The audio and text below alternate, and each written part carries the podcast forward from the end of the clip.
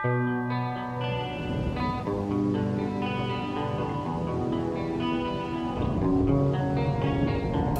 will not be pushed, filed, stamped, indexed, briefed, debriefed, or numbered. My life is my own.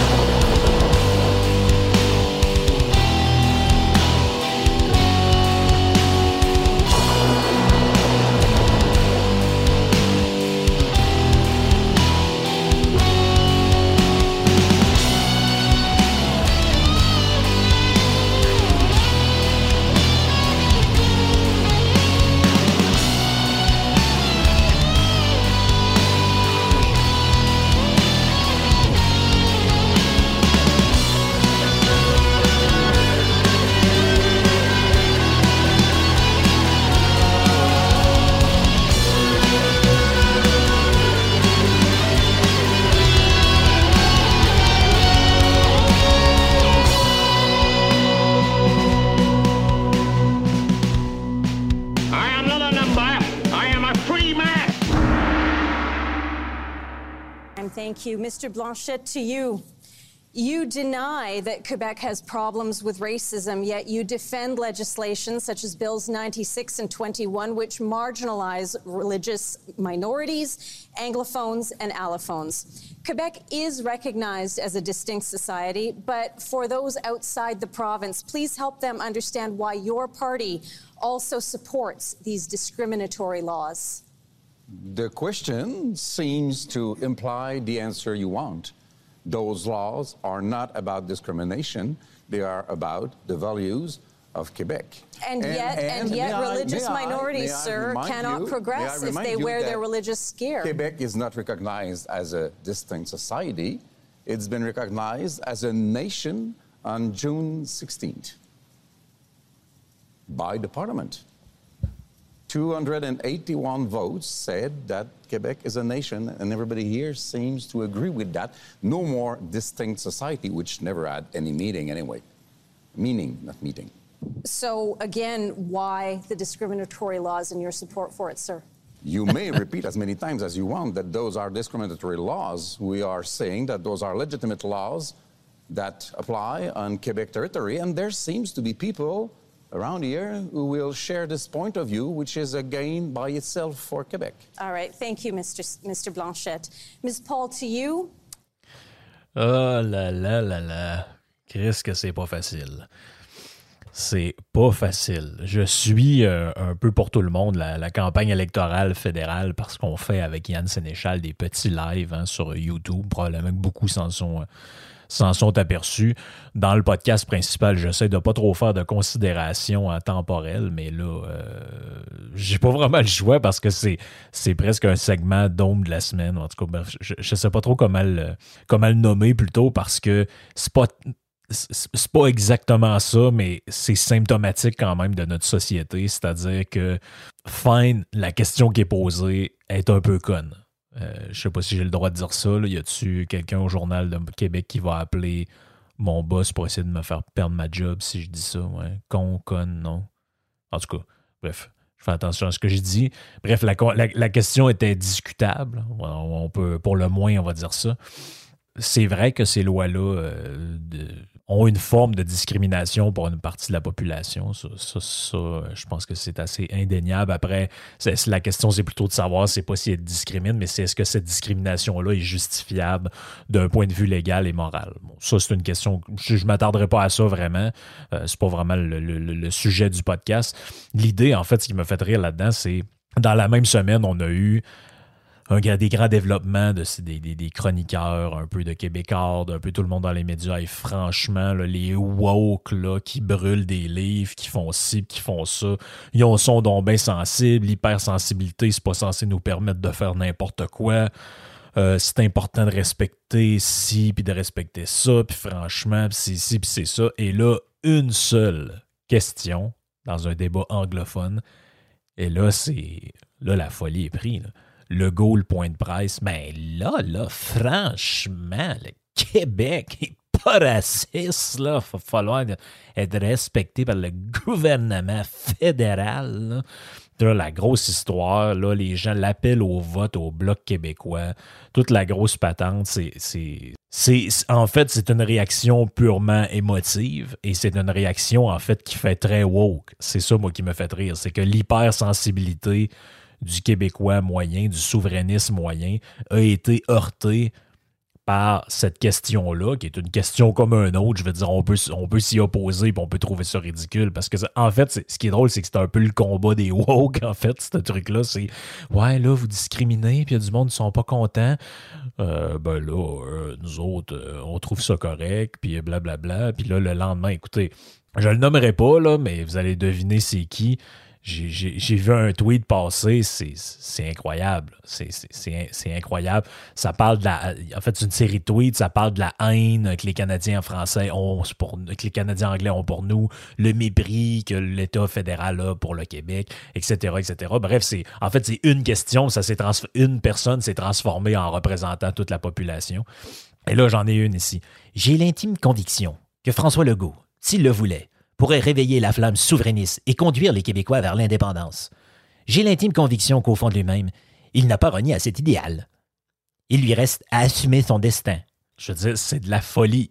Ces gens-là, une question, ils veulent caler un référendum. Si, vous êtes offusqué qu'une gang de woke mette le feu quelque part parce qu'ils sont pas contents de ce qu'ils entendent, je veux dire, c'est assez spécial de Ah ben moi j'ai entendu une question qui me plaît pas et ça y est, c'est Meach 2.0, on va faire l'indépendance, puis euh, c'est tassez-vous de là les blocs, puis euh, les têtes carrées. Nous autres, on arrive, puis on va le faire, notre État, puis euh, notre souveraineté, nos affaires on est-tu vraiment rendu là en 2021? On est rendu au point qu'une seule question qui nous est posée pour questionner. Puis en plus, c'est pas une attaque. La, la journaliste n'a pas dit les Québécois, c'est des ci puis des ça. Puis au Québec, vous êtes des ci puis des ça. Non, non, c'est l'État québécois qui est critiqué. C'est le gouvernement. Au Québec, il y a des gens qui sont contre la loi 21. Il y avait des manifestations partout. Il y a des profs d'université qui sont qui se sont euh, posés contre, il y a des politiciens qui étaient contre, euh, il y a des gens qui jugeaient ça discriminatoire. Euh, c'est pas un scandale de dire ça. Mais c'est un attaque. En fait, ben, le gauche comprend sa réaction parce que c'est un attaque envers son, envers son gouvernement à lui. Hein, parce que tout ça y appartient hein, d'une certaine manière dans son esprit. Donc, c'est une attaque contre lui. Ben en fait, c'est une attaque contre le Québec à l'entendre parler. Puis là, là c'est. En fait, tout ça est très malaisant. C'est euh, les petits messages sur là, il y a telle partie qui dit ça, l'autre partie dit telle autre affaire. Euh, vous ne devriez pas voter pour eux autres, mais on va voter pour qui on veut. Et est-ce qu'il y a quelqu'un qui a demandé aux Québécois par un sondage s'ils se sont sentis insultés par cette question-là? Moi, j'ai senti juste une journaliste un peu bizarre qui essaye de coincer dans le coin un leader qui supporte un autre gouvernement qui est l'État du Québec.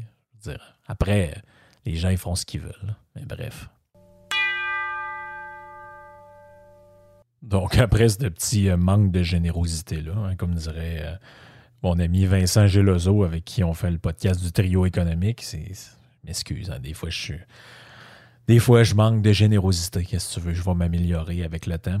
Euh, aujourd'hui, je voudrais vous parler d'un petit livre qui m'a été donné par euh, mon ami euh, Michel, Michel Kelly-Gagnon de l'Institut économique de Montréal. c'est un petit livre qui s'appelle Why Liberty, qui a été édité justement par quelqu'un dont Vincent parle une fois de temps en temps, qui s'appelle Tom Palmer. du Cato Institute. Donc, c'est un livre qui regroupe une série de recueils de textes, donc dans le fond de Tom Palmer et aussi de des étudiants euh, qui travaille, je pense, avec lui. Euh, l'idée, c'est de, faire un petit livre euh, qui parle en gros de tout ce qui a trait à la liberté, évidemment. Et ah, c'est ça, c'est le Student for Liberty du, du Atlas Network. Donc, euh, le livre a été publié à Ottawa. Euh, c'est un, euh, un petit recueil franchement sympathique à lire. Ça fait peut-être, attendez, je vais vous le dire, je l'ai dans mes mains. Ça fait 140 pages environ. il, y a des, il y a des, comme je dis, un petit texte de Tom Palmer au début. Ensuite, il y a toutes sortes de trucs sur l'histoire de la pensée libertarienne, les principes politiques de la liberté. Euh, un, cas précis avec l'histoire de l'Afrique. Il y a quelque chose aussi sur l'art que j'ai trouvé intéressant d'une euh, d'une écrivaine euh, là-dedans qui s'appelle Sarah Squire, je pense que c'est comme ça que ça se prononce. Euh, et il y a aussi, en fait, il y a deux textes qui ont retenu mon attention dont je vais parler aujourd'hui, qui est un peu un prolongement du dernier podcast hein, sur le texte de Rod Barr, Anatomie de l'État qui s'appelle les, origines de l'État et du gouvernement, The Origin of State and Government de Tom Palmer, et aussi euh, euh, Libertarianism as a Radical Centrist euh, par Clark Rupert, donc qui est le, deuxième, le troisième texte du, du recueil. C'est deux textes que j'ai trouvé super intéressants qui articulent un peu une prolongation de ce que j'ai déjà expliqué avec le, précédent podcast de, de, de Rod Barr. Euh, c'est vraiment euh, deux textes qui sont complémentaires de ce que je dirais. C'est sûr et certain que Palmer a lu Rod Barr et c'est clairement à ça qu'il fait référence dans le, dans le texte.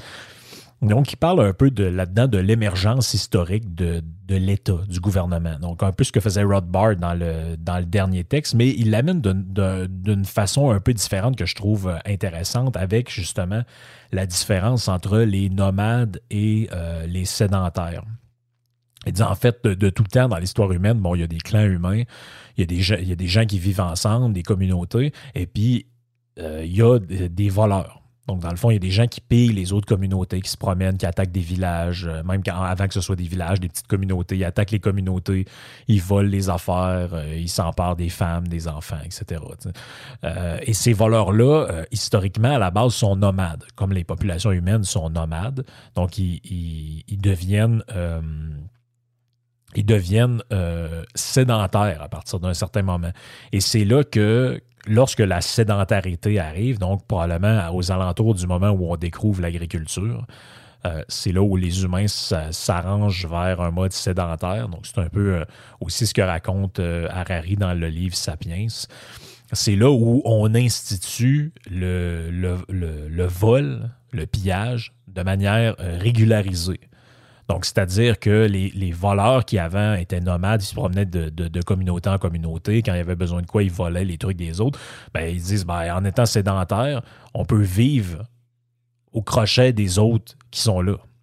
Et donc, dans le fond, piller leurs ressources. Et puis, comme le voleur, ben, c'est souvent aussi un guerrier, tout. Donc, dans le fond, c'est le plus fort. Qu'est-ce que fait le plus fort? Il assoit sa domination sur les plus faibles, et puis là, ben, il peut se faire proclamer, je sais pas moi, le, chef, le dieu, euh, le, roi, le seigneur, nommez-le comme vous voulez. Et ce seigneur-là, qu'est-ce qu'il fait? Ben, il promet à ses sujets une certaine, euh, sécurité. Hein, c'est important, ces termes-là, une certaine sécurité. En retour de quoi? Ben, le les gens qui sont là vont travailler et une partie de leur travail va aller au Seigneur. Et le Seigneur, qu'est-ce qu'il fait?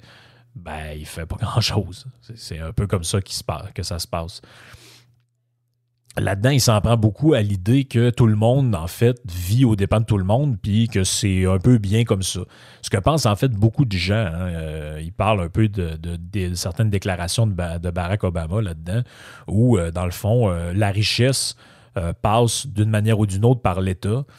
Puis euh, c'est bien ici. Il y avait une déclaration d'Obama qui disait Ouais, vous, pensez, euh, vous pensez que vous avez créé votre richesse, mais vous avez utilisé les routes qui ont été payées par tout le monde. Vous pensez que vous avez créé votre richesse, mais vous avez été à l'école qui a été payée par les autres, etc. Ben, il dit Les gens qui pensent comme ça, en fait, n'ont aucune idée de comment se crée la richesse. Beaucoup de gens, mais c'est le cas de sociologues comme, euh, comme Max Weber, mais aussi des philosophes dont j'ai parlé comme Rousseau et Hobbes, pensent que l'État est quelque chose de naturel. Donc, dans le fond, que les hommes sont toujours un peu gouvernés par, euh, quelqu'un. Et quand on dit naturel, ça ne veut pas dire que ça a toujours existé, mais ça veut dire qu'il est naturel pour l'homme qu'à un moment donné, il se dote de ce genre d'institution-là.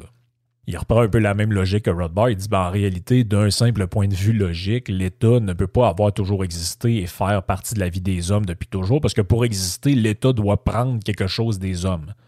Autrement dit, sans richesse produite, le, gouvernement ne peut pas exister. Parce que pour exister, il faut qu'il ait capté une partie de la richesse qui a été créée par ceux qui font partie de la population active, par ceux qui créent des choses. Comme l'État est postérieur à la création de richesse, on ne peut pas dire que la création de richesse est redevable à l'État. Donc, vous ne pouvez pas dire Ouais, c'est à cause du gouvernement, blablabla. Mais non, mais le gouvernement, s'il n'est pas là pour capter les impôts, les taxes, puis euh, vous donner une amende parce que vous allez trop vite dans une rue où on a décidé maintenant qu'elle est à 30 au lieu de 40, ben, euh, ou au lieu de 50. Mais s'il n'y a pas ça, l'État n'existe pas. si l'État n'existe pas, ben, les humains sont, organisés autrement, ils créent quand même de la richesse, ils échangent entre eux, ils commercent entre eux. Donc, d'où vient cette fameuse richesse-là? Il en existe deux types. C'est un peu ce que Rothbard appelait les, euh, le, moyen économique et le moyen politique. Donc, dans le fond, le moyen économique, c'est celui qui crée. Le moyen politique, c'est celui qui vole. Mais il l'appelle un peu autrement. Il dit, en fait, il y a ceux qui créent euh, les makers, the makers, il y a ceux qui se l'approprient, les takers. Donc, ça peut être pas nécessairement l'État, ça peut être les autres, ça peut être une certaine forme de parasitisme, ça peut être une classe sociale qui vit au crochet des autres, une genre d'aristocratie plus ou moins noble. Donc, euh, comme Rothbard, Palmer fait aussi référence au livre The State du sociologue Oppenheimer qui distingue entre les moyens économiques, comme je l'ai dit, et les moyens politiques pour atteindre la richesse.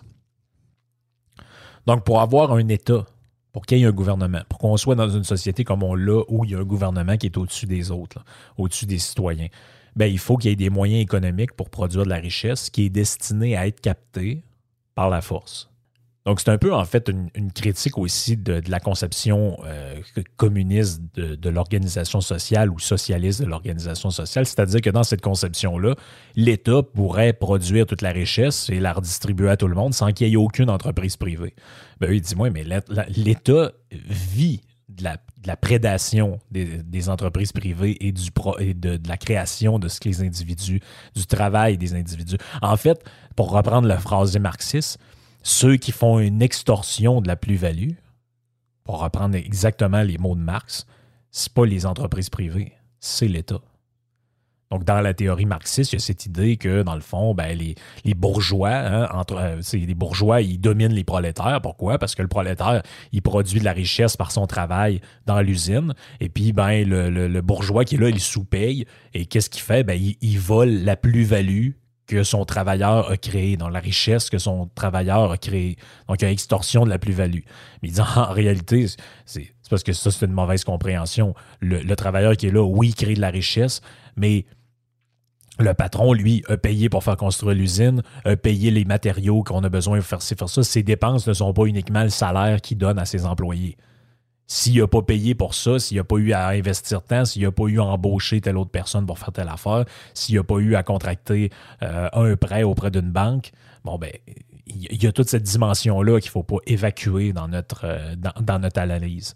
Donc, dans le fond, là-dedans, justement, les takers sont ceux qui vivent euh, aux dépens des autres, et puis c'est eux qui sont euh, ça, compte l'État, mais ça peut compter d'autres mondes, comme je l'ai dit. C'est eux qui utilisent les moyens politiques pour capter par la force la richesse qui est produite. Il dit c'est pour ça, ça c'est intéressant, il n'y a pas ça dans le texte de Rothbard, il dit c'est pour ça que dans les sociétés de chasseurs-cueilleurs, vous ne trouverez pas d'État. Donc, quand euh, par exemple, dans les, euh, quand les, les, colons sont arrivés en Amérique du Nord, ou même en Amérique du Sud, il n'y avait pas de gouvernement, il n'y avait pas d'État. Pourquoi il n'y avait pas d'État? Parce que les gens, ils vivent, c'était des, sociétés de chasseurs-cueilleurs, les Sioux, les Incas, ce genre de choses, ce genre de, communautés-là. Bon, mais ces gens-là, ils vivent de chasse, de pêche, de cueillette de petits fruits, et puis ils sont essentiellement nomades. Donc, quand, vous êtes nomade, il n'y a pas d'État possible. Parce que l'État, forcément, est enraciné quelque part et assoit sa domination dans un territoire donné. Il n'y a aucun État qui n'a pas de territoire. Donc, dans la société de chasseurs-cueilleurs, il n'y a pas d'État. C'est pour ça que partout où vous allez aller dans le monde, si vous trouvez des communautés qui vivent de chasse et de pêche ou de, de, dans, un mode de vie entre guillemets primitif, vous ne trouverez jamais d'État organisé ou de gouvernement organisé. Bon, OK, il va y avoir un chef de la tribu, mais il n'y aura pas de gouvernement comme tel. Il dit l'autre point, c'est que ces sociétés-là ne génèrent pas assez de richesses pour soutenir une classe prédatrice et parasitaire. Donc, si vous vivez de chasse et de pêche, puis que vous réussissez à peine en cueillant des petits fruits à nourrir, à vous nourrir votre famille, quelle plus-value voulez-vous que quelqu'un au-dessus de vous vous extorque? Hein? En réalité, c'est impossible. Vous ne pouvez pas voler le, je veux dire, vous êtes une communauté de nomades, chasseurs-cueilleurs, vous n'avez pratiquement aucun bien matériel, vous n'avez probablement même pas de monnaie d'échange. Comment voulez-vous que se développe une classe qui vit au dépens des autres? C'est En fait, peut-être le seul du village qui fait ça, c'est le prêtre ou le, chaman ou peu importe, mais pas du village, mais de la communauté. Mais il ne peut pas avoir d'État organisé qui dit, bah, ben là, moi, j'augmente les taxes et les impôts. Ça, n'existe pas. C'est aussi vrai hein, pour les sociétés agricoles qui sont très primitives. Donc, c'est-à-dire que même, au moment de la sédentarisation, euh, puis ça explique en fait pourquoi, si vous regardez euh, le, Québec d'avant la Révolution tranquille, il y a un gouvernement qui est très petit. Oui, il gère des patentes de la vie, puis euh, quels livres on a le droit de lire, etc. Il y a, une, emprise morale sur les citoyens. Mais la réalité, c'est qu'il y a très peu de réglementation. Les gens font à peu près ce qu'ils veulent. C'est très libre. On peut se construire où on veut. Deux maisons collées une à côté de l'autre. Il n'y a, pas cette. Il a pas cette cette, emprise-là, gros, ce gros gouvernement-là, il arrive plus tard. Il arrive plus tard pourquoi? Puis pourquoi il n'y en avait pas un gros avant? C'est que dans les sociétés agricoles pauvres ou sous-développées, il ne peut pas avoir d'État puissant parce qu'il n'y a rien à capter. Il n'y a pas de richesse à capter. Donc, quand, mettons, mon grand-père était sur une ferme, puis en fait, ce qui reste à la fin du mois, c'est un, plat de sous-noir et trois, quatre côtelettes de porc, qu'est-ce que vous voulez que le gouvernement ponctionne comme revenu? Donc, le gros gouvernement s'installe ou veut s'installer avec la richesse. Mais c'est pas lui qui a créé. C'est que quand il y en a qui est créé, quand on crée de la richesse, il y a toujours des, des gens qui sont prêts, euh, qui ont soif, hein, qui ont faim, qui sont prêts à la récolter.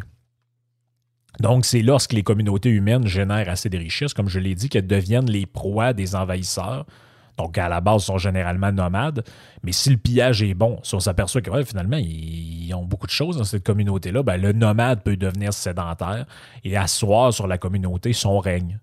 Et c'est le début des rois, c'est le début des, conquérants, c'est le début de tout ce que vous voulez. Mais bon, ben, dans une certaine époque, comme il n'y a aucune richesse à capter ce qu'on capte des autres, c'est leur force de travail, d'où l'existence de l'esclavage. Si vous allez en Égypte ancienne ou en Grèce antique, il n'y a pas énormément de richesses qui sont créées. Euh, je veux dire, les gens ne gagnent pas des salaires de fou, puis il n'y a pas d'impôt nécessairement qui peut être payé. Bien, vous allez payer votre dû en étant propriété du euh, voleur qui s'est installé là, plus, connu maintenant sous le nom du roi ou de l'empereur ou du pharaon ou de ce que vous voulez. Donc, l'État, dans ses fondements et ses origines, c'est une institution prédatrice. C'est exactement les mots que Rothbard utilisait. Donc, il dit la plus probable des explications au pourquoi les États émergent un peu partout dans l'histoire, c'est que le prédateur stationnaire est moins dangereux que le nomade. Donc, ça, c'est important là-dedans, c'est que ce que je n'avais pas parlé dans le dernier podcast, puisque Palmer amène, c'est que en réalité, pour le, membre de la communauté qui devient maintenant nomade et euh, avec ses, ses, ses, euh, ses, comparses cultive la terre, fait sa petite maison, fait ses affaires, puis vit d'agriculture, l'idée d'avoir une espèce de monarque qui est là, qui passe une fois de temps en temps, qui envoie ses, collecteurs d'impôts venir chercher une balle de foin ou euh, un, un, litre de lait ou peu importe, c'est moins tannant que de savoir qu'à l'improviste, n'importe quand, n'importe où, des voleurs nomades peuvent arriver, tout détruire, briser vos récoltes, vos affaires. Donc, en fait, le prédateur institutionnalisé, celui qui vole votre richesse, mais de manière euh, prévisible, de manière organisée, c'est beaucoup moins euh, dérangeant, c'est beaucoup moins euh, anxiogène et, instable que celui qui est nomade puis qui passe de village en village. Et en plus, ben, le sédentaire, il vous vole petit peu par petit peu, mais avec toujours l'idée qu'il vous protège contre le nomade. Donc, c'est encore mieux, en fait. Je veux dire, c'est encore mieux. Euh, c'est encore mieux pour lui. Euh, dans le texte aussi, il parle d'un livre euh, qui s'appelle The Heart of Not Being Governed, qui est écrit par un anthropologue qui travaille à Yale University, qui s'appelle James C. Scott. Et dans ce livre-là, il, il étudie plusieurs régions du monde et montre comment, dans certains endroits, développer un État, ça devient très difficile parce que les communautés se sont créées aussi des institutions religieuses puis légales qui font que, ça crée ce qu'il appelle dans le livre des frictions avec le pouvoir étatique, ce qui rend donc l'apparition d'un gouvernement prédateur extrêmement difficile. C'est drôle parce que dans le livre, il donne l'exemple de l'Afghanistan, mais c'est, ça peut pas être plus à propos que ça. Puis là, au moment où ça a été écrit, euh, c'est pas du tout ce qu'on voit euh, en ce moment, en 2021, de ce qui se passe en Afghanistan. Mais il donne cet exemple-là, même en avant, puis ça lui donne raison. Il dit faire du nation building, donc aller dans un pays comme ça, un peu tout croche, un peu euh, euh, géré euh, par, la, par une dictature religieuse ou peu importe. Il dit, c'est, il dit faire du nation building dans un pays de grottes et de terre où les gens ont développé leur propre manière d'être en dehors du gouvernement, ça devient presque impossible. C'est mission impossible. Donc, en, fait, c'est un peu une leçon là-dedans. C'est pour ça que la perspective libertarienne ou li- libérale classique est assez peu interventionniste. Ils disent, ben, s'il n'y a pas d'État qui a déjà émergé là-bas, il y a probablement des raisons, puis vous ne le réussirez pas par la force. Ça va toujours un peu se revirer contre vous autres. Il explique également là-dedans que ce qui intéresse le gouvernement, c'est pas le, en anglais GDP, donc le PIB dans le fond, mais il dit le SAP, le State Accessible Product. Donc dans le fond, ce qui intéresse le gouvernement, c'est pas votre revenu, c'est votre revenu accessible. Donc dans le fond, c'est quelle partie des avoirs des gens on pourrait voler.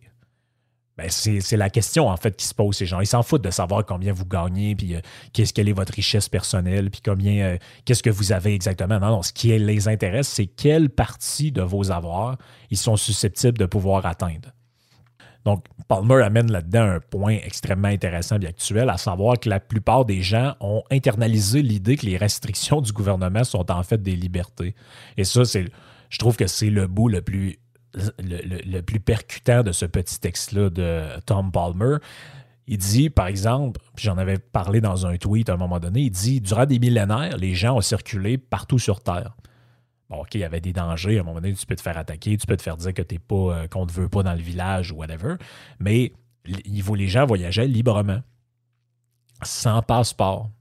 Donc aujourd'hui, les, les gens ne voient pas le passeport comme une restriction à leur libre circulation, mais comme un document qui leur garantit la liberté de le faire.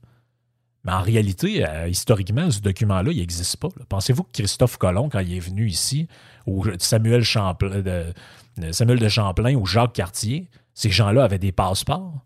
Pensez-vous qu'il y a quelqu'un qui a scanné ça à, à l'entrée du pays et dit Ah, euh, ah oui, OK, tu viens d'Espagne, toi, ouais, OK, rentre. Non, mais ça n'existait pas. Les grands explorateurs ont, ont- ont- ont traversé le monde, euh, Vasco de Gama, etc.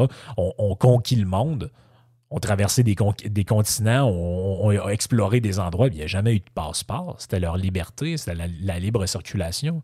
Si vous, demandez aux gens, est-ce qu'on devrait ab- abolir ça, le passeport? Très peu de gens vont comprendre la pertinence de cette question-là. Ils vont dire, ben, pourquoi j'ai mon passeport, puis c'est correct? Pourquoi tu veux me l'enlever?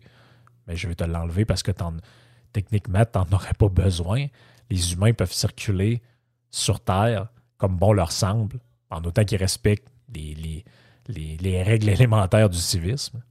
Il dit, même chose, ça c'est encore plus drôle, il dit, même chose, si vous demandez aux gens s'ils sont pour d'abolir les certificats de naissance, la plupart vont vous répondre non, spontanément non. Mais pourquoi ils vont dire ça? Ben, ils vont dire, ouais, mais sans ça, j'ai aucune preuve de mon identité. Donc, dans le fond, comment je fais pour prouver que, je sais pas moi, euh, je sais pas moi, Patrick Thibodeau, comment il fait pour prouver qu'il est Patrick Thibodeau s'il n'y a pas sa petite feuille de naissance marquée Patrick Thibodeau, certificat de naissance?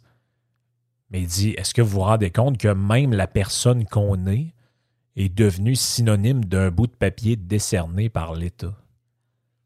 C'est lui qui nous donne à la naissance notre existence. En fait, même notre propre identité est reliée à l'État.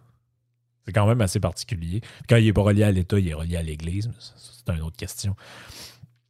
Il dit ce que beaucoup appellent la liberté, c'est la phrase que je trouve qui fait le plus mal dans son texte, ce que beaucoup appellent la liberté est selon processus où le pouvoir devient la loi. C'est incroyable. là. C'est incroyable. C'est que le pouvoir qui, qui euh, auquel les sujets ou les gens d'une communauté sont soumis, en fait, avec le temps, devient la loi. Et c'est ce que les gens appellent la liberté. C'est incroyable. Il dit, c'est pour ça que la déclaration d'indépendance des États-Unis est si importante que ça, parce que elle stipule dedans, en fait, une des choses les plus importantes qui est écrite dedans, c'est que l'État a été institué par les hommes. Et les droits de la société, les droits viennent avant l'État. Les droits des gens et la société elle-même viennent avant l'État. C'est la déclaration d'indépendance qui crée l'État américain. c'est pas l'État américain qui a créé la société. Il ne faut jamais oublier ça, cette affaire-là. Deuxième petit texte qui est un peu un complément à tout ça, c'est considérant ce qu'on a dit par rapport au positionnement euh, de la liberté, à cette analyse-là de l'État, de la naissance de l'État, il se pose un peu tout le temps la question de savoir, les gens un peu imbéciles, qu'est-ce qu'ils vont dire? Ils vont dire, ah, un libertarien, c'est l'extrême droite libertarienne. Il faut vraiment être un crétin pour répondre. Excusez, j'ai-tu le droit de dire ça? Oh, je vais le dire pareil. Il faut vraiment être un Christ de crétin pour dire des affaires de même que, que la pensée libertarienne est quelque chose d'extrême droite. En fait, dans ce petit texte-là qui est écrit par Clark Rupert, qui est le vice-président du Student for Liberty, il explique que, c'est un peu ce que j'avais déjà dit dans un autre podcast, c'est que quand on commence à s'introduire à la politique, c'est quoi qui est le plus facile pour penser, parce qu'on ne comprend pas trop comment ça marche, c'est la gauche et la droite. Donc, si tu penses telle affaire, tu es de gauche, si tu penses telle autre affaire, tu es de droite. Bon, X, tu es de gauche, Y, tu es de droite. Bon, mais ce que X et Y représentent va varier d'un individu à l'autre selon à qui vous parlez. Si vous parlez même à un Américain, bah, être de droite, ça va être telle affaire. Si vous parlez être français, être de droite, ça va être quelque chose que même un Américain va dire ben non, mais ça, c'est de gauche.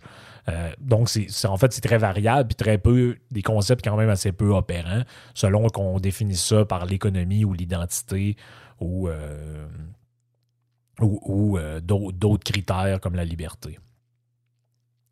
Il dit là-dedans, lorsqu'on parle d'extrême droite ou d'extrême gauche, finalement, ça devient encore plus ridicule parce qu'on n'est pas capable de les différencier. Deux formes de collectivisme autoritaire, deux formes d'État ou, euh, en fait, deux formes de société où l'État est omniprésent et où la liberté individuelle devient complètement illusoire ou euh, caduque. À l'inverse, l'idée de liberté qui est portée par la philosophie libertarienne, c'est quelque chose qui remet fondamentalement en question le pouvoir de l'État. Donc, euh, elle ne peut pas être ni de droite ni de gauche, au sens où ces concepts-là sont utilisés habituellement. Donc, au lieu de vous demander de choisir dans quel domaine de votre vie vous voulez que le gouvernement intervienne, le libertarien, qu'est-ce qu'il fait? Il vous propose de voir la politique comme une lutte, une lutte entre le pouvoir et la liberté bon, d'un côté, mettons à gauche on, ou à droite, on veut prohiber l'alcool, d'un autre la pornographie, d'un autre les mots que vous avez le droit de dire, dans l'autre euh, les, endroits où vous, avez, où vous pouvez aller, euh, quelle quantité d'impôts vous devez payer ou pas. L'idée de liberté, elle, ce qu'elle veut, c'est que le gouvernement ne soit dans aucune des sphères de votre vie, idéalement. Donc, individuellement, un libertarien peut être socialement conservateur, socialement progressiste, il peut être hétéro, il peut être homo, il peut être marié, il peut être célibataire, il peut être pour ceci, pour cela, il peut être, peut être pour n'importe quoi, mais il peut, euh, il peut aussi euh, être pour autre chose en réalité. Mais l'idée importante, c'est la suivante, c'est que toutes ces croyances, préférences, peu importe, appelez ça comme vous voulez, sont soumises à une seule valeur fondamentale, qui est la liberté individuelle cette valeur-là, elle surplombe toutes les autres. Elle domine toutes les autres. Pourquoi? Parce que moi, je peux être socialement conservateur. Moi, je peux être contre l'avortement. Moi, je peux être pour l'avortement. Mais l'idée libertarienne de liberté individuelle, c'est que moi, je compte ça. Mais ça ne me donne aucun droit de te l'imposer. Moi, je suis pour ça, mais ça ne me donne aucun droit de te l'imposer non plus. Peu importe le sujet que vous allez prendre. Donc, considérant ça, il y a des gens qui pensent que les libertariens sont au centre. C'est drôle parce que j'écoutais un podcast l'autre fois. Il y a quelqu'un qui disait Moi, je me considère comme un libertarien de gauche. Je trouvais ça quand même assez drôle parce que je pense que tu n'as pas compris ce que c'est qu'être libertarien. C'est, la gauche et la droite sont. c'est, autre chose. En réalité, le libertarien, il n'est pas au centre de la gauche, de la droite, il est au-dessus. Il va refuser autant le fascisme que le communisme, que n'importe quelle forme de collectivisme. C'est ça qui est important de retenir là-dedans. Les idées fondamentales euh, sont non négociables là-dedans. Sont non négociables. La liberté individuelle là-dedans est non négociable et l'État n'est jamais vu comme le produit d'un contrat social, mais est vu comme le produit historique d'un long processus de prédation. Donc, ça fait pas mal le tour pour ce que j'avais à dire là-dessus. Podcast peut-être un petit peu plus court qu'à l'habitude, mais je veux pas trop m'étendre sur ce sujet-là. Je trouvais que c'était un, bon un bon complément à ce que j'ai parlé dans l'autre podcast d'avant. Donc, si vous l'avez manqué, retournez à ça, euh, Anatomie de l'État par Murray Rothbard, et aussi les podcasts que j'ai faits sur Pour en finir avec le concept d'extrême droite, qui tout ça, en fait, est un peu une boucle qu'on est en train de boucler. Et euh, dans un prochain podcast, on va essayer de faire un peu l'historique de ça.